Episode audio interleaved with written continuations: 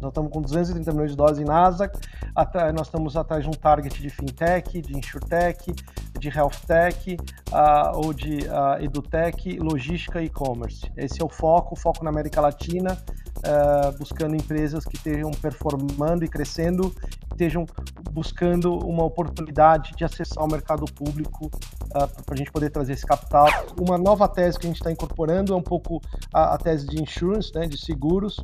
A gente acredita que aconteceu em 2013 no mercado uh, que o Banco Central regulou, a SUSEP está começando a desregulamentar o mercado de seguros, está em um sandbox, licenças novas, e como nos Estados Unidos também aconteceu, tem várias empresas que criaram seguradoras mais leves, mais digitais, com soluções para vários segmentos. A gente acredita que também uh, aqui no Brasil a gente vai passar por um ciclo de criação de seguradoras uh, diferentes que vão poder uh, dar melhores produtos e serviços para os usuários.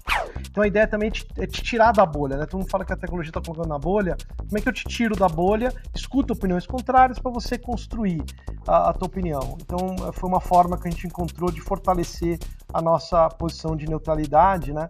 E tanto que quando você vai lá no nosso Insta, tem deputado de esquerda, de direita, falando bem do poder do voto, porque a gente quer é criar um diálogo uh, político. Começa agora o podcast do Conexão CEO, o programa de entrevistas que traz as principais lideranças empresariais do Brasil para falar sobre negócios e nova economia. Olá, bem-vindo ao Conexão CEO. Ele tem mais de 30 anos de experiência nos mercados de finanças e de tecnologia com passagens por empresas como PayPal, Visa e Bank Boston.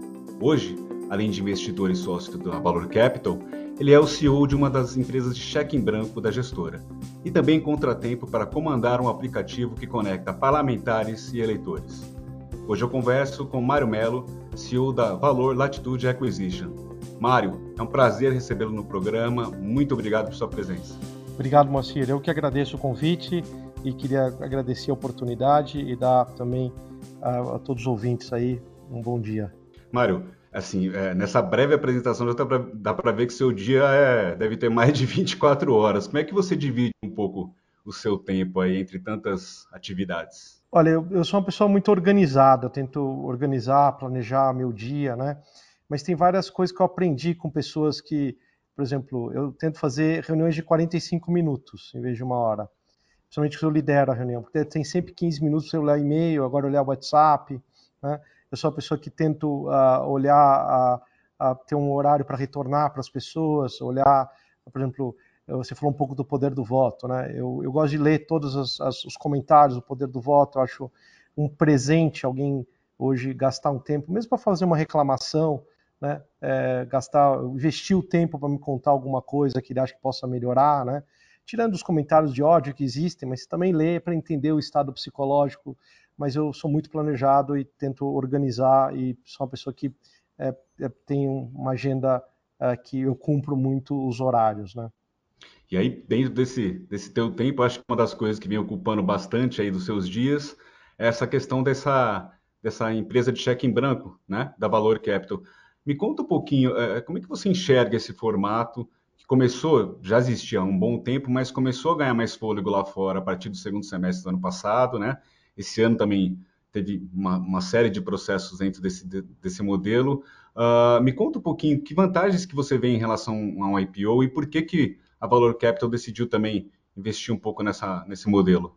Então, primeiro, assim, uh, o, o, o, ele é conhecido como cheque em branco, mas ele não é tanto assim um cheque em branco. Por exemplo, o nosso mesmo é focado na América Latina, empresa de tecnologia, né? Tem SPACs é, que permitem, tem mais flexibilidade, tem SPACs mais afocados. Né? SPACs eu também é, chama Special Purpose Acquisition Company, então, no fundo, é uma estrutura onde você levanta um capital é, e esse capital adquire uma empresa, a gente hoje é tradeada, chama Velatu, e ela é ela adquire uma empresa uh, dentro do target fechado.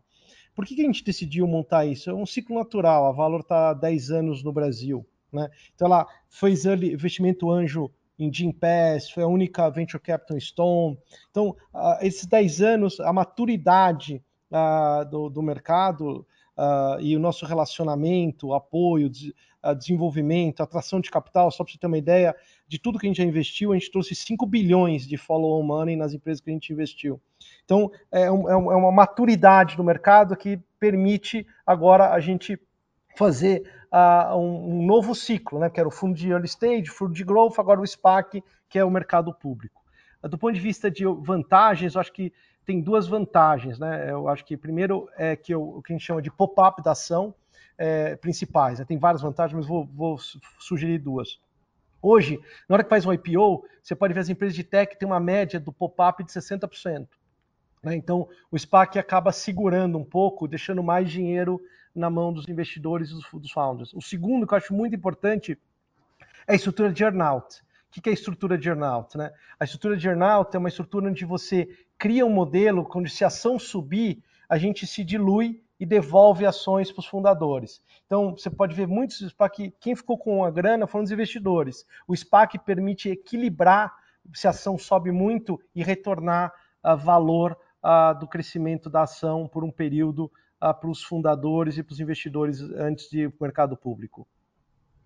Agora, é, é, queria entender um pouquinho também, porque a, a parte dessa onda, né, que, que, que, aconteceu principalmente ali a partir da meados de 2020, Uh, nesse ano, né, é, vocês fizeram na Nasdaq, né? Mas nesse ano lá fora nos Estados Unidos, por exemplo, uh, tem se questionado muito o desempenho de boa parte, de, pelo menos de uma parcela considerável uhum. é, das SPACs aí quando elas fizeram fusões, né? E listaram novamente essas, essas empresas uhum. que, elas, que elas se fundiram. Como é que se enxerga um pouco esse cenário? Acho que o, que aconteceu é um pouco, né, num, são ciclos, né? o SPAC é um instrumento de mais de 17 anos, né? Então, ele, acho que a minha hipótese, a minha visão, com a queda da taxa de juros, fazia sentido colocar o dinheiro e apostar num time para encontrar um target, porque os juros estavam negativos. Né? Então, você teve uma aceleração, né? E como toda aceleração, acho que algumas pessoas se empolgaram com a ideia, né? E não fizeram o vetting de quem é o time, qual a qualidade do time. É, então, eu acho que teve aí é, várias uh, uh, dimensões que alguns investidores, alguns SPACs, né, agora isso não desqualifica os, os, bons SPACs que saíram, tanto que nós temos muito uma honra enorme. O, o nosso IPO, que foi dia 3 de 4 de maio, né? Foi, foi um, pô, o mercado estava totalmente fechado por causa dessa tendência, mas eu me senti muito orgulhoso como brasileiro, latino-americano, que muitos investidores internacionais falaram: para o Latam, para uma empresa de tech, está aqui o cheque. Então, eu me senti, sabe, num momento especial, representando aí muitos investidores, muitos fundadores, pessoas que realmente uh, me senti emocionado ser o brasileiro aí representando pela aposta dos investidores na a gente encontrar um bom ativo de tecnologia na América Latina, principalmente no Brasil. E aí, Mário, é, tem até conversas né, de, de para que esse modelo seja anotado, é, adotado aqui na B3 também, né? Como é que você está par, como é que vocês estão acompanhando e como é que você enxerga efetivamente assim, se isso realmente for para frente, se, isso, se esse modelo de SPAC for adotado aqui no Brasil também? E qual apetite é, que vocês teriam para é, a gente tem acompanhado, aqui. sim, até um, é, um, é, um, é, um, é pessoa que eu conheço que está liderando esse projeto, né? Acho que a B3 tem todo o interesse, acho que, ah, pelo que a gente está várias aprovações aí na CV, acho que vai sair, né? A gente respeita muito a B3, várias empresas que a gente investiu fizeram aí a mercado, eu acho que gera opcionalidade, é importante o mercado brasileiro também criar esse instrumento que ele tem um propósito, eu falei assim, a estrutura de jornal, a estrutura de agregar valor, né? É, é, não é porque aconteceram coisas que é, geraram um certo hype que ele, ele, a gente não pode, né, que nem fala em inglês, é throw the baby with the water, né? É, vamos, vamos, o baby tem valor aí e, e acho que uh, é muito bem-vinda essa iniciativa. E aí vocês, é, é, no caso de vocês, vocês levantaram acho, 230 milhões, considerando a, o processo todo, né? É isso? Isso, nós levantamos 330 de dólares, né? milhões de dólares. Nós estamos com 230 milhões de dólares em Nasdaq, nós estamos atrás de um target de fintech, de insurtech, de healthtech, uh, ou de uh, edutech, logística e e-commerce. Esse é o foco, o foco na América Latina, uh, buscando empresas que estejam performando e crescendo, estejam buscando uma oportunidade de acessar o mercado público uh, para a gente poder trazer esse capital e fazer. Porque a SPAC, na verdade, é uma forma, né, hoje, uh, o, o, IPO de uma forma geral, o cara faz a apresentação, depois ele vai atrás do booking. Aqui o booking já está pronto e é uma transação privada. Então também não fica aquela informação, tentou sair, mas não saiu, aconteceu alguma coisa, né? Então é uma transação privada que acaba sendo anunciada para o mercado, que tem várias vantagens né, é, para poder acessar o mercado público. Agora, só uma dúvida que eu, que eu tenho, acho que muitas pessoas também que, que nos assiste também deve ter. É, é, necessariamente, é, esse dinheiro, quando você levanta via uh, SPAC, é para investir em uma empresa só, é isso? Uma empresa só, uma empresa só. Isso é uma dúvida comum mesmo. Tem gente, não, mas é um, é um, é um merge acquisition com uma empresa, é um capital para uma empresa. Então a gente vai ficar sócio, é um, é um combination agreement entre uma empresa e a, a, a Valor Latitude, que é a empresa autoridade lá fora. Agora, você citou uma série de, acho que se não me engano, cinco ou seis segmentos que vocês Sim. estão de olho aí, né? Uh, tem algum que, que tem um pouco mais de, de, de, aderência aí, que vocês estão olhando mais? Queria entender um pouquinho quais fatores que vão pesar mais por um segmento ou outro. Então, a gente está atrás de um bom target, né? Mas um pouco pelo meu background, né? Uh, acaba aparecendo mais uh, empresas de fintech, um pouco pelo meu background, então acaba aparecendo, mas não é, não é uma. A gente tá, tem muito know-how uh, em empresas de e-commerce, de, de, logística, uh, de edutech, então eu acho que é um. Uh, mas e quando a gente mapeia o mercado, até por, por, por fintechs hoje sem instrumentos horizontais, né? Essa história, eu mesmo há um tempo atrás escrevi um artigo, né? Que vão ter dois mil bancos, né? Porque com a queda regulatória, né, que aconteceu até 2013, você tinha, que ter, você tinha que ter 20 milhões de dólares e montar um banco múltiplo. O Banco Central não recebe o crédito que ele merece do ponto de vista da, do que ele criou, do ponto de vista de uh, uh, licenças mais simples, sem abrir mão da, da qualidade, da, das regras. Então, isso gerou um, realmente uma dinâmica. O segundo ponto é o cloud, né? você precisava contratar sistemas, softwares. E o terceiro é talento, né? com IPO de grandes empresas lá fora, que nem a XP, é, muita gente ambiciosa, boa, com vontade, também é, acabou indo porque as grandes histórias uh, de, de, de, de, uh, de IPOs globais estão tá em cima, né? XP, uh, Stone, PagSeguro estão em cima uh, de, de, segmentos de finanças. E, e Mário, eventualmente assim, poderia ser algum, algum, algum ativo no qual a, a Valor Capital já tem investimento? Pode, pode ser um ativo, mas daí a gente precisa de uma opinião uh, de um terceiro uh, por governança. Então a gente teria que contratar, mas existe essa possibilidade sim. E, bom, além da, da questão da tua maior proximidade com fintechs, quais são os outros critérios que vocês estão pesando aí nessas, nessas conversas? A gente é taxa de crescimento da empresa, a necessidade de capital para aceleração, tem que ser um que a gente chama de growth story. Uh, também uh, uma questão de receita mínima, a gente tem um threshold de, de receita mínima e, e, uma, uma, uma, e uma visão de rentabilidade, que não, a empresa não precisa estar rentável do ponto de vista de net profit, mas a gente tem que ter uh, um path towards, né, um, um passo para a rentabilidade. Esses são os critérios principais. E como é que está esse processo? Me conta um pouquinho dessa, é, em que pé que estão essas negociações, quantas conversas vocês têm em andamento e como é que funciona um pouco essa, esse processo então, todo?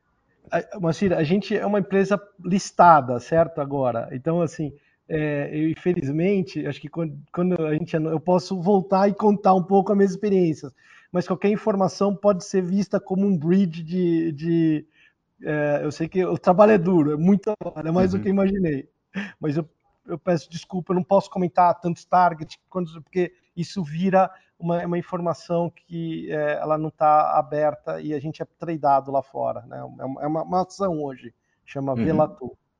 Uhum. É, eventualmente, o, o, Valor Capital tem planos de, de novas SPACs, uh, seja lá fora ou sendo aprovado aqui também? Tem alguma coisa no radar?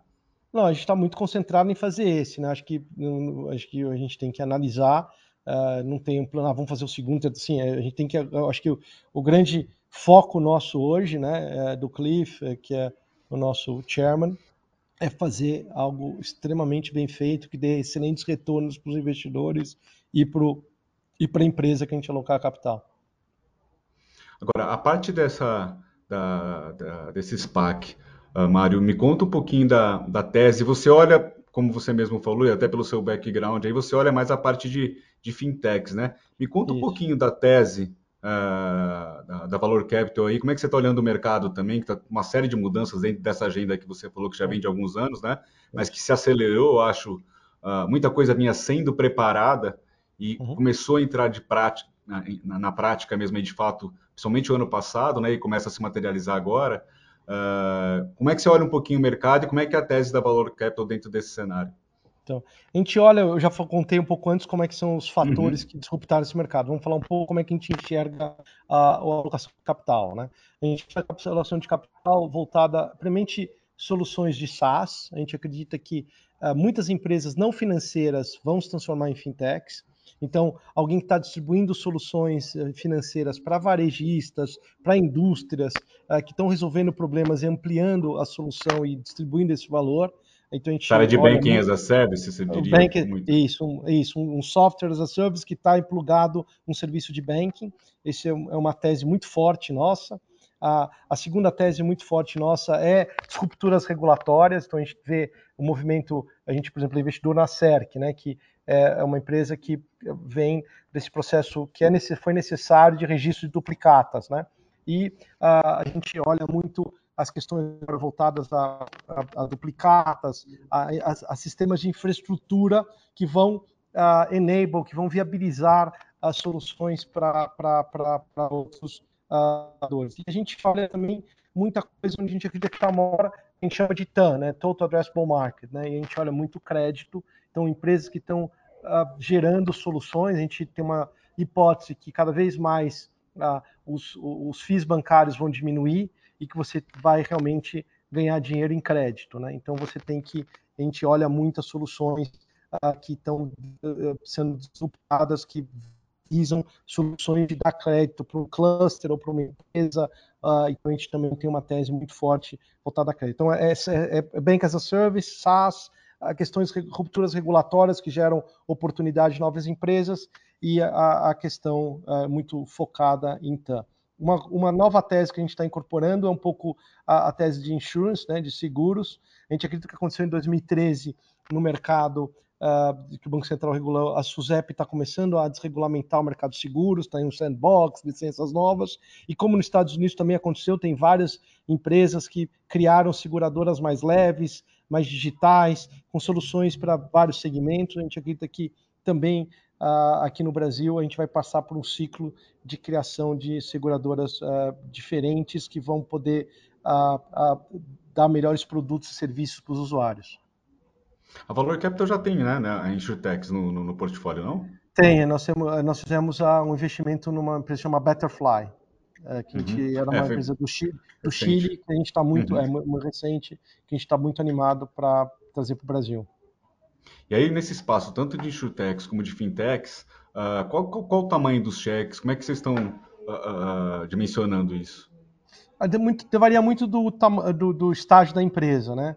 Mas os cheques hoje do, dos fundos, vou falar mais em ampliação, os fundos de early stage variam entre 2 a 4 milhões de dólares, tá? a maioria dos cheques, e os fundos de late stage, que a gente tem um fundo de growth, que é mais para série C e série D, são cheques entre 6 e 12 milhões de dólares. Então, é, é mas porque as empresas estão em outro estágio, e hoje a gente está até captando dois fundos novos, Uh, a gente está indo para o fundo 4, que a gente fez o primeiro close, foi um sucesso, e o fundo 2 de growth que é um fundo que acelera as empresas que realmente, porque o, o que acontece, o fundo ele, ele, ele tem direitos de percentual, né, de fazer o follow-on, só que o fundo tem um limite de dinheiro. Então a gente dá esses direitos para o próximo fundo e esse fundo consegue maximizar e usar os direitos de prorata para continuar acelerando e maximizando o retorno daquela empresa. E quanto você espera captar nesses dois fundos e até quando você espera fechar essa captação? Olha, os fundos estão sendo um sucesso, né? A gente tem aí um objetivo de levantar 250 milhões de dólares em cada, né? 200, uhum. 250 milhões de dólares em cada. E, e até colocando um pouco a questão do Spark de novo, né? Eu sei que tem limites aí do que você possa falar. É, Vocês estão olhando tanto na questão da, da, da, da Spark como mais o mercado brasileiro ou realmente assim estão olhando para toda a América Latina? A gente olha para toda a América Latina, mas a gente tem uma prioridade sobre o Brasil. A gente acha que uma, uma empresa que não esteja no Brasil não tem o tamanho ainda para dar, dar, dar, um impacto. A gente foca no Brasil com footprint uh, uh, que pode ser regional, uh, mas eu, eu, acho que uma empresa só que não esteja no Brasil, latino-americana, vai ser difícil a gente trazer um ativo que o Brasil ainda é um share importante do mercado latino-americano do ponto de vista de PIB, do ponto de vista de a oportunidade. É, e tem essa, essa questão que você falou de toda essa mudança de cenário aqui, né? Sim, Acho que o Brasil está um pouco à frente uh, de outros mercados aqui da região nesse sentido, né? Sim, o Brasil está muito à frente. A, a, a, o México começou agora a criar licenças, né? A, Colômbia também, o Peru, o Brasil realmente, uh, em várias questões, o Banco Central ele é pioneiro. Né? Você vê o PIX, uh, desenvolvimento de soluções, o Banco Central realmente tem um mérito enorme do ponto de vista de criar uma infraestrutura e uma, uma estrutura regulatória que permite o, o, maior concorrência e melhores soluções para os consumidores. Nesse contexto, se a gente pensar, Mário, né, é, a última passagem ali como, como executivo ali, vamos dizer, foi no PayPal, né? É, foi foram, PayPal, a última... mais, mais de nove anos, né, se não me engano. Foi, foi, foram oito anos e pouquinho, é, quase nove. É, quase, quase nove anos. E foi até 2018 ali, né, que você Isso. saiu, você pediu para se dedicar a outros projetos, que a gente vai falar até um pouco depois. É, o que, que você enxerga? Isso faz o quê? Três anos agora. Uh, teve muita mudança nesses três anos aí. O que, que você vê de mais é. diferente aí? O que, que você destacaria nesse? É, eu acho que a, a, concorrência aumentou muito, né? Por exemplo, eu mesmo quando eu lancei o PayPal no Brasil, eu tinha três concorrentes, eu deixei a PayPal com 194, né? Muita barreira de entrada caiu muito, as soluções tecnológicas, é, muita gente competente. Eu acho que o, o mercado brasileiro deu uma evoluída do ponto de vista de, de tanto que às vezes falta talento, né? Falta talento a, o mercado cresceu mais rápido do que a necessidade de talento. E essa que a gente chama né, que fintech horizontal, então hoje né, você tem muitas empresas montando uh, negócios uh, uh, ou, ou, via SaaS, né, ou, com licenças diretas. Né? Então também a gente está com um desafio enorme de talento e liderança para esse desenvolvimento. Então acho que hoje a principal mudança é, é acesso a talento e aumento da competitividade, muito forte. E é, eu queria entender um pouquinho, já fazendo a conexão com esse, essas suas outras atividades, né? Porque, na verdade, como investidor, até com Valor Capital, se não me engano, você era advisor ali, né? Isso, eu entrei como ah, advisor, e daí quando eu cheguei para montar o poder do voto, eu me dediquei muito para o voto, eu disse, ah, Mário, fica próximo tal. E quando o poder do voto deu uma estabilizada, eles me convidaram para ser operating partner e liderar a frente de fintech e de insurtech. Então hoje eu me dedico bastante tempo para a Valor, é, porque a Valor me permite também é, tocar o poder do voto. Como é que é, surgiu essa. Qual foi a, o chamado que você teve aí para criar o poder do voto? E aproveita já para explicar um pouquinho para quem, quem não conhece o que é o poder do voto, né? Então, foi um processo de dois anos. É, foi um processo. Né, o Fábio Barbosa falava, eu trabalhei como diretor do banco, quando era presidente. Né, o Brasil está do jeito que está pela omissão dos homens e mulheres de bem. Isso sempre me incomodou, mas me fez uh, muito mal, acho que uma certa estabilidade financeira, né? E olhar para um país onde do lado, né, as coisas não estavam uh, legais. Né? E eu mesmo uh, conheço uma pessoa, né, que votou muito mal, ligou para os amigos, ligou, não, não, sabia quem votava, esquecia, né? E as pessoas sou eu, né? Eu tomava conta da minha vida e não, não e daí o cara me desculpa, falta de tempo. Então uma ideia é como é que eu posso usar o que eu aprendi Uh, e imagina, né? Eu aprendi na PayPal que o celular é o controle remoto do mundo, né? É, isso foi uma visão do, do CEO global nosso que eu achava fantástico em 2010, né? Imagina eu quero importar um produto da China 10 anos atrás. Então, por que não ter o Congresso Nacional da palma da sua mão? E é um processo que começou em dois anos, que foi influenciado por, essa, por algumas frases, pelo olhar para um Brasil que e ter esperança, né? Acho que hoje minha força motriz é, eu, eu, eu, tento me atualizar todo ano, eu faço um curso, tem um professor de, de ciências uh, do Kennedy falava, né, leaders must act to bring hope. Né? Os líderes precisam uh, atuar para trazer esperança. Né? Então, isso também me impactou muito. E daí foi um desejo de tentar uh, não aceitar uma conversa que ninguém me representa no Congresso Nacional, não sei o que eles fazem. Né? Então, como é que a gente usa a tecnologia para disruptar tudo isso. E daí, em abril de 2000, em setembro de 2017, estava acompanhando a reforma política, a reforma política uh, que saiu, o próprio Congresso chama de reforminha, então não sou eu que estou dando adjetivo à reforma, eu fiquei indignado e falei, não, por que não usar uma tecnologia? Então, o voto é muito simples, é, é uma instituição sem fins lucrativos, você baixa o aplicativo, entre segunda e terça-feira ele dá as leis que os líderes decidiram que eles vão votar, você lê opiniões, a gente é totalmente neutral, a gente nunca fala se a lei é boa ou ruim, temos opiniões de esquerda, direita, centro, empresarial sobre a lei, você decide e vota. A somatória dos votos leva uma pressão para o deputado, dizendo mil, quatro mil pessoas olhando né, agora, por exemplo, o veto do Bolsonaro uh, sobre a, a questão uh, do o título correto desse tema dos absorventes, né? Os absorventes. Uh, isso. Então, como é que você quer que o teu deputado vote? A favor para derrubar o veto ou para manter o veto? Né? É, desta semana. Né? Então, daí ele vota, o, o, dado é capturado, porque por causa da lei da transparência, os dados ficam lá e começa a fazer um match. Depois de um tempo, você aperta um botão, chama quem me representa, e diz quem vota mais parecido com você no Congresso Nacional, não baseado, então eu chamo que é um produto pós-venda, né? Ele, alguém te vendeu uma ideia, mas também um produto de consciência política, de participação, né? Então, é tirar a desculpa do tempo, tirar, é complexo, então fica muito simples. Você vota, ele soma o voto, ele vota, retorna, depois de um tempo, qual o seu prêmio? Quem representa você no Congresso Nacional para você criar um voto consciente no próximo ano. E se ninguém te representa, vamos renovar o Congresso. Então, a ideia é ter um instrumento de cidadania, eu chamo de democracia 2.0.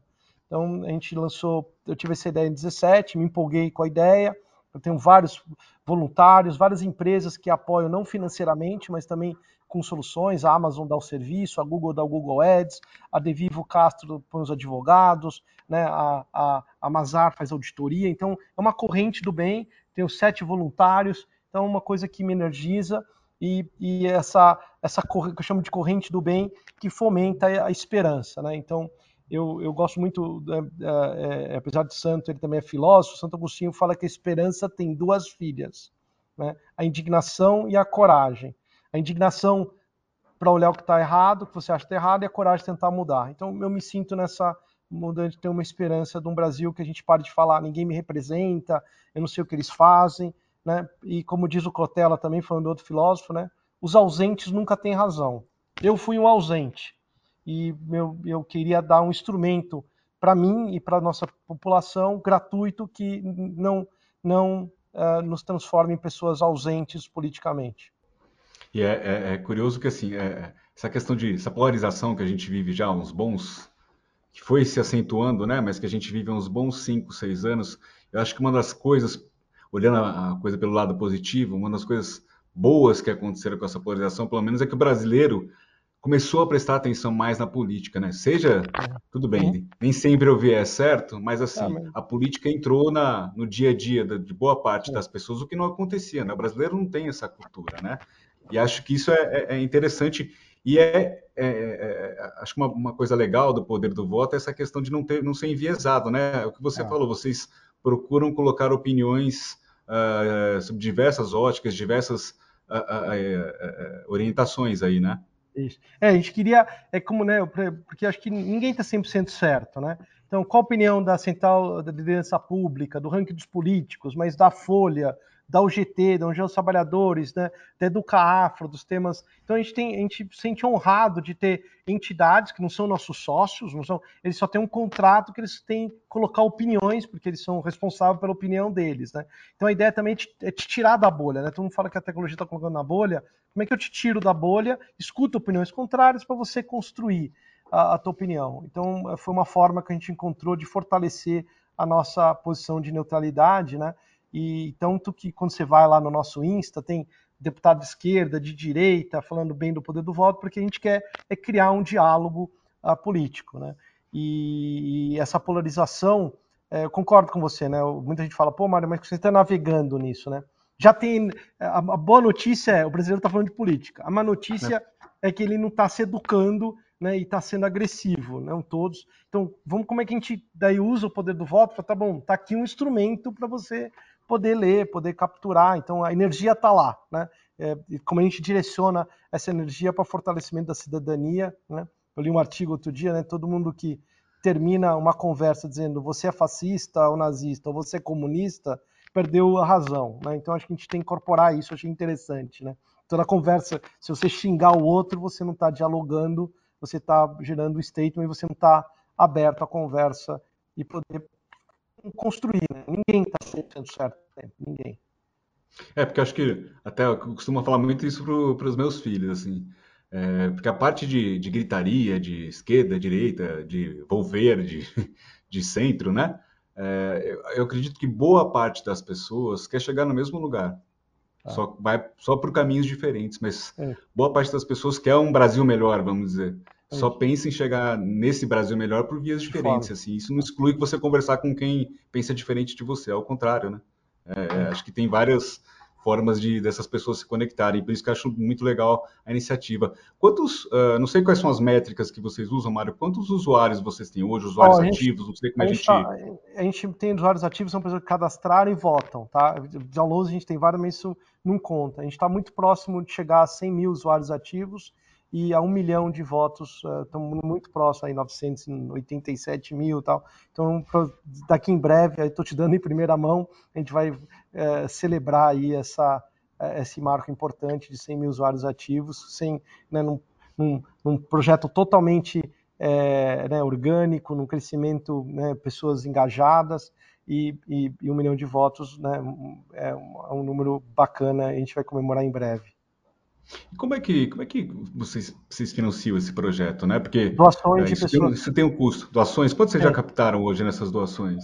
A gente captou de pessoas físicas aproximadamente uh, nesses quatro anos quase 2 milhões de reais. A gente tem uma aba de transparência uhum. e a gente recebe muita coisa pro bono. O que é pro bono? A Amazon me dá o servidor, que custa tantos uh, dólares por, por mês. A Amazon dá o equivalente, quando a gente soma tudo isso, passa 5 milhões de reais de doações pro bono de alocação de recursos uh, de empresas no projeto. E Mas para manter e, é... o projeto uh, do ponto de vista de. A gente tem uma entidade de tecnologia, um pessoal de marketing, mas o custo mensal do projeto é bem.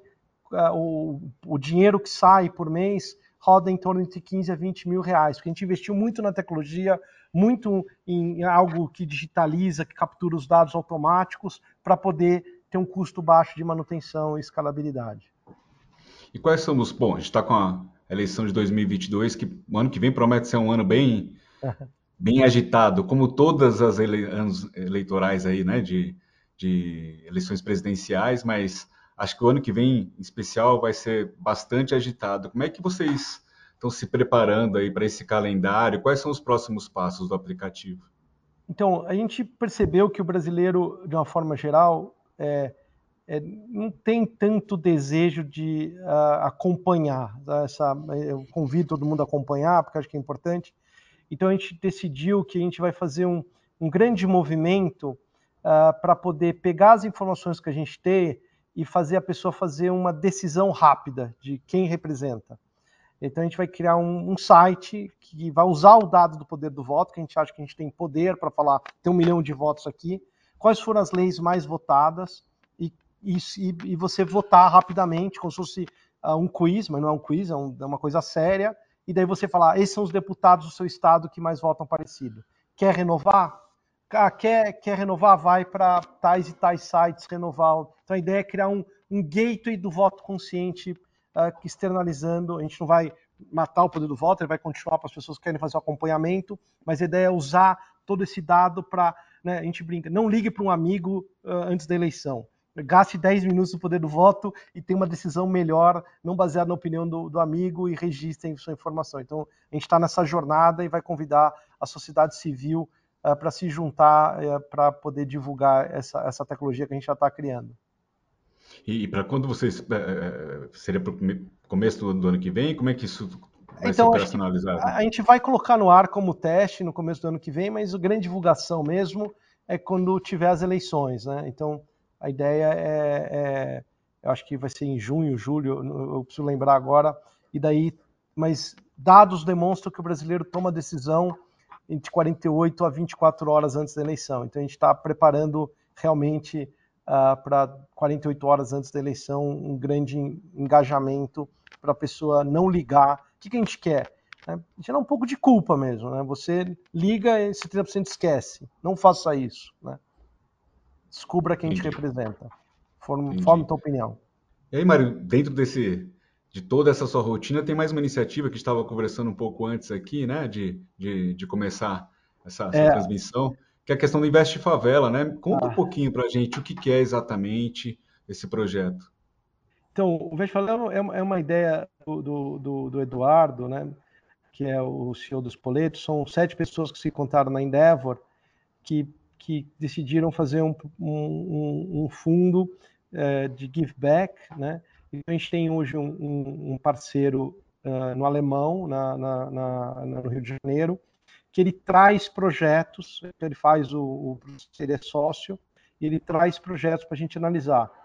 Então a gente daí a gente coloca um time de pessoas para tentar colocar então ah o cara tem que estar no simples, tem que registrar funcionário ou não. A gente faz uma análise, cria um plano de crescimento e, e recomenda um valor a ser investido. Então a ideia é alocar capital no empreendedor que não tem acesso a capital, que se o capital vai fazer negócios, varejos, é, instalação, por exemplo, a gente tem um investimento uh, numa empresa no alemão que faz acabeamento de fibra. Ele está indo super bem, tá, mas não tem capital para colocar uma fibra. Né? Então a gente viu o negócio dele, viu que, que com capital ele aceleraria, viu, NP, viu que ele tem um bom relacionamento na, na, na comunidade. Então a, a, ideia é realmente é, é, acelerar o empreendedorismo, se chama Invest Favela, trazendo empreendedores. Então a gente lançou isso uh, faz pouco tempo, e agora a gente conseguiu levantar mais capital. Esse capital, a gente está fazendo um grande evento, aí está no, no meu Instagram, tal, quem quiser olhar, porque a gente vai receber várias soluções, porque a gente estava mais em, em, em, MVP, vamos dizer assim, é, para agora acelerar mais empresas e alocação uh, de empresas, não só no alemão, mas no Brasil inteiro. Quanto vocês têm disponível aí para investir? E se tem o tamanho também dos cheques aí um pouco, e pelo que eu entendi, envolve a aceleração dos negócios também, não é simplesmente o, aporte de recursos, né? Vocês se envolvem também ali na Isso, na, a gente tenta dar uma né? consultoria, né? é, a gente tenta dar uma consultoria, colocar pro bono, a consultoria, tem pessoas que trabalham, que falam, fazem um PNL, fazem um plano de business plan, algum, trazer um pouco né, essa linguagem para o empreendedor que ele não teve oportunidade, né? ele fazia isso muito na raça, né? Uh, o, a rodada uh, que a gente tem agora, eu acho que ela bate quase um milhão de reais. Os tickets médios variam entre 80 a 120 mil reais de aceleração dos vocês projetos. captaram, vocês têm um milhão para essa, é, essa é. Primeira, primeira, tranche, vamos dizer assim? A segunda tranche, a primeira, segunda. a primeira é a segunda tranche. E, e, mas pode ser mais porque a gente tem chamadas de capital, né? E a ideia é, é, de, é, é, é acho que a gente quer demonstrar que alocação de capital em empreendedores sérios, né, gera emprego, gera aumento de impostos, gera cidadania. Então, é, e são oito uh, uh, uh, Endeavor mentores, né? Que se, a ideia do, do, Eduardo, que é o dono do Espoleto. Quem mais está nessa, nessa iniciativa, além de você e do Eduardo? Está o Sérgio Bronstein, que é um advogado, está o Bruno, está o, a, a, o o Pedro Chameira, que é da, da ClearSale, uh, tá o Vitor Teixeira, que também tem bastante conhecimento de uh, e, então assim, tem um time importante de pessoas e ele é liderado hoje pela Lisa Simões, que é contratada para organizar o, o, processo. E o Eduardo Ourívio é o, é o que teve a ideia e colocou a gente junto aí para poder criar. É um projeto de give back também. Uhum. E Mário, você falou de, de, um milhão nessa segunda tranche. Né? É possível saber o quanto vocês já investiram e em quantos, quantos projetos vocês investiram nessa, nessa época que vocês estavam como MVP? Eu acho que a gente eh, já fez um deploy de capital em torno de 500 mil reais em cinco empresas. Em cinco empresas. Você pode falar um pouco, você citou proje eh, esse projeto de cabeamento, por exemplo, né? Você pode citar um pouquinho desses outros uh, projetos que vocês já, já investem e o que, que vocês estão olhando também, né? É, o que, que tá, então, a gente não tem um segmento. A gente não tem um segmento específico, né? Acho que para acelerar é muito fundador, é a garra, a grana, e como ele explica o projeto, né? Claro que a gente tem o, o Reginaldo Lima, que é o, o, líder comunitário do alemão, que traz o projeto para a gente, então ele já vem pré-selecionado, né? E a gente olha é, projetos onde está muito baseado no, no, no founder, né? A gente não tem uma tese, ah, tal segmento, né? Onde ele chegou, de onde ele saiu e, e, e, o que o capital levaria. Ele pode abrir uma segunda filial, uma terceira filial. Eventualmente em outras comunidades também? É, Tem... É, não, no começo o capital está mais para acelerar na próxima comunidade. Tá? Não, tá. Não temos assim, ah, vamos fazer uma expansão global, porque o capital é limitado, é mais para ele poder gerar emprego e acelerar. Então, está muito focado no empreendedor. Uh, ele, quando ele, ele, ele, a gente ajuda ele a preencher um documento, a gente coloca um dos empreendedores uh, tem que ser o sponsor, alguém tem que gostar do projeto, o empreendedor daí fala para o comitê a história dele e daí a gente põe um time para colocar isso em números, quanto que é, qual o processo, qual o plano de crescimento, quanto dinheiro, para onde diria o dinheiro, né? Então tudo que meio, meio, meio, vem meio pronto, né? O pitch deck, o user terms, a gente ajuda ele. Então é muito baseado, a gente não tem uma tese uh, de, de, de segmento. Isso está restrito a projetos é, inicialmente do complexo do alemão ou tem. A gente vai ampliar uh... agora. Era, agora a gente está ampliando o Brasil inteiro. A e você já tem contatos aí em algumas, algumas comunidades, por exemplo, São Paulo, em outras capitais? Temos, temos. Agora a gente está fazendo mais uma prospecção digital e estamos criando uh, para fazer uma análise mais centralizada e digitalizada das coisas. Por isso que a gente, eu postei até no meu LinkedIn aí, para você ter uma ideia tal, para ir lá e, e, poder colocar, ou vá no Invest Favela, que tem as informações para você colocar a sua ideia. Vocês estão tendo tá... bastante retorno já desses, de bastante gente procurando, se, se inscrevendo, entrando em contato com tem, vocês? Tem, tem, tem, mas ainda tem espaço, tem espaço. Vamos, vamos acelerar. Tem, tem bastante tem, espaço aí. É, tem, tem muito projeto ideias. mesmo, né? Tem, muito, tem, muitas boas ideias, faltando recurso aí para é, levar para frente, é, né? É, se as pessoas às vezes não têm crédito, não tem um CNPJ, a gente tem que criar um CNPJ. Entendeu? O que a gente faz, a gente traz essa pessoa para acesso a capital. A gente transforma aquela, aquele negócio, põe um bisquê. Então, se você tem uma boa ideia, tem um negócio que precisa de capital, recomendo no Invest Favela e, e colocar a sua ideia lá. Você que falou que vocês estão com um olhar amplo aí, mas necessariamente tem que ter uh, algum componente de tecnologia ou não também não, nesses projetos? Não, não, não tem. Não tem. É, é, é não tem pegada de O que tem é que a pessoa tem que viver numa comunidade, tem que ser uma pessoa que realmente é, é um empreendedor, né? E que ela. Porque às vezes aparece projeto que o cara tem acesso a outros capitais, né? Ela, é, isso a gente evita fazer. Então, é realmente a gente tem que ter um critério que essa pessoa realmente tem um modelo de negócio que não está. É, ele é um, né, um, é um gladiador, vamos dizer assim, um, um empreendedor gladiador mesmo, né, que está lá e, e... É meio fora do, do sistema uh, financeiro, do sistema uh, para a gente poder trazer ele e, e acelerar e, e, garantir aí a, a e, é mais é um give back mesmo, dar um instrumental, o que, que é um plano de negócio, o que, que é um, um Lux IP, as pessoas são muito é, é, empíricas, né? Elas conhecem, uhum. elas, né, ela, é, elas não têm toda a, a, a, roupagem. Então a ideia também é criar essa roupagem para poder continuar acelerando essa empresa depois. E tem um desses projetos que vocês já investiram, tem algum que você destacaria? Só retomando aquela pergunta, alguns que você destacaria? Ah, eu, eu, eu, gosto muito do projeto de cabo que eu falei, né? É uma demanda, hoje uh, tem uma questão de é, poder navegar no cabeamento da, da cidade, é, é, digitalização, é cidadania, né, é, é informação, né, é, e o preço é muito competitivo.